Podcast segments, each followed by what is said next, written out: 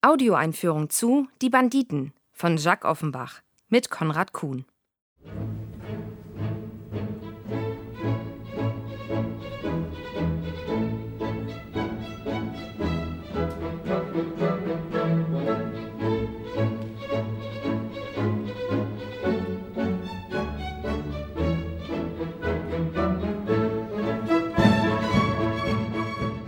Ich warne vor der Verruchtheit Offenbachscher Musik.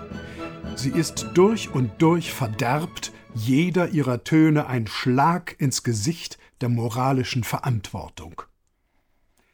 Mit diesen ironisch gefärbten Worten bringt George Bernard Shaw bewundernd zum Ausdruck, was ihm an der Musik von Jacques Offenbach so gefällt. Es ist nämlich nicht die Musik, die verderbt oder unmoralisch ist, Vielmehr sind es die Zustände, die Offenbach zum Tanzen bringt. Die Banditen sind ein eher selten gespieltes Stück, das man gleichwohl als Meisterwerk bezeichnen muss.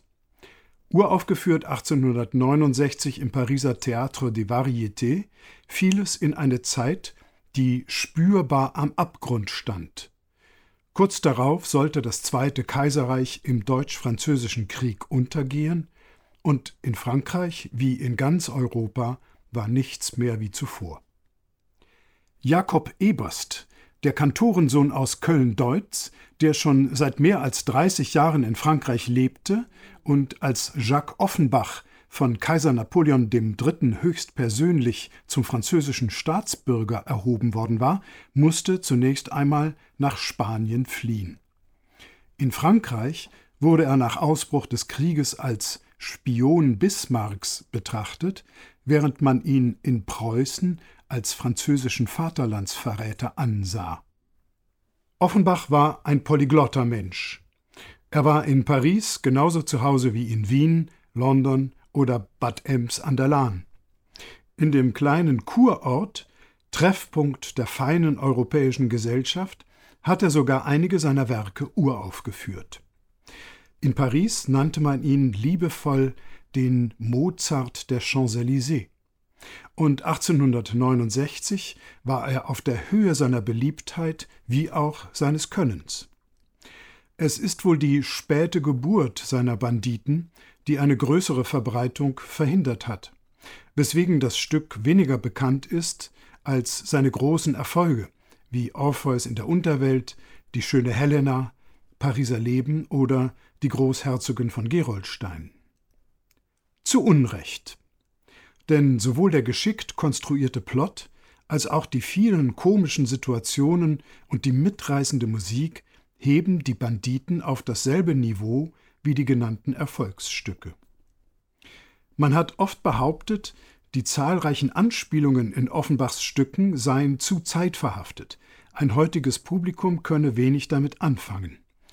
Schaut man sich die Banditen an, stellt man fest, dass die darin aufs Korn genommenen Themen für uns heute sehr wohl nachvollziehbar sind und die satirischen Zuspitzungen nach wie vor ins Schwarze treffen.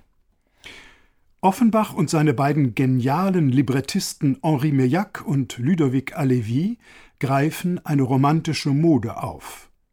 In Werken wie Aubers Fra Diavolo oder auch Verdis Schiller-Vertonung I Masnadieri werden Räubergestalten geradezu verklärt. Nur dass die hier gezeigten Ganoven relativ erfolglos sind, bis ihr Hauptmann Falzer Kappa den ganz großen Coup plant. Den Papieren eines abgefangenen Kabinettskuriers ist zu entnehmen, dass die Prinzessin von Granada im Anmarsch ist, um den Prinzen von Mantua zu heiraten. Der Hintergrund dieser Verbindung ist eine finanzielle Transaktion. Die Mantuaner schulden den Spaniern fünf Millionen, die sie nicht zurückzahlen können. Zwei Millionen sollen ihnen erlassen werden, quasi als Mitgift der Prinzessin, wenn sie der Delegation aus Granada bei ihrem Eintreffen die restlichen drei Millionen aushändigen.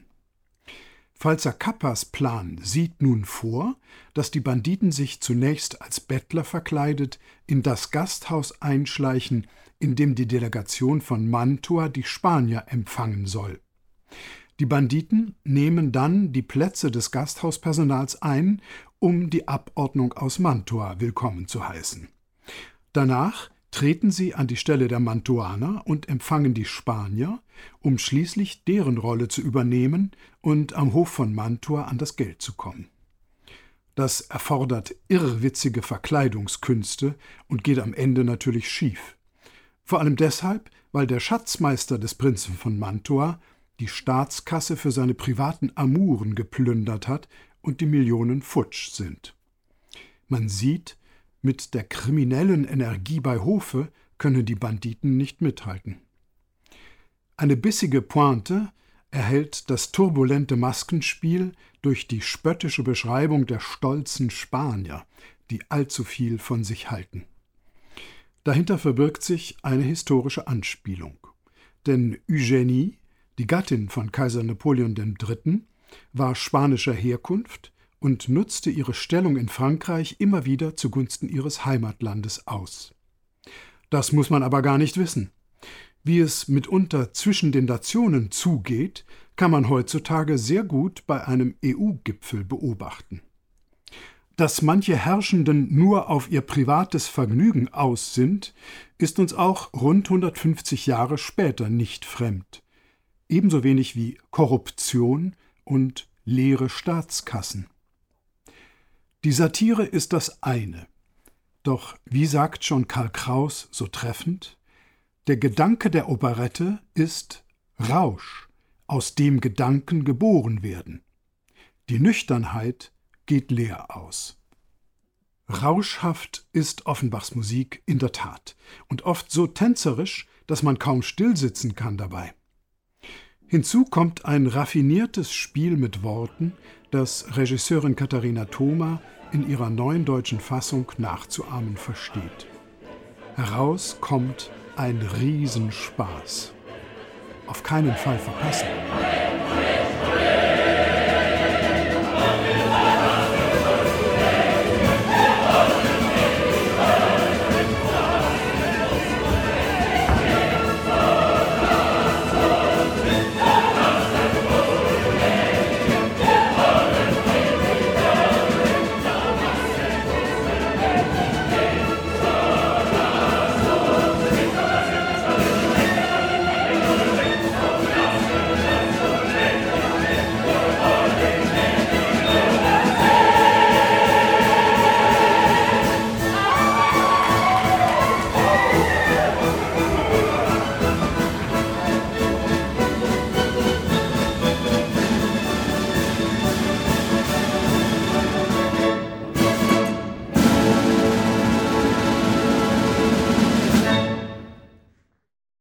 Sie hörten Ausschnitte aus der Generalprobe von Die Banditen vom Januar 2024 unter der musikalischen Leitung von Carsten Januschke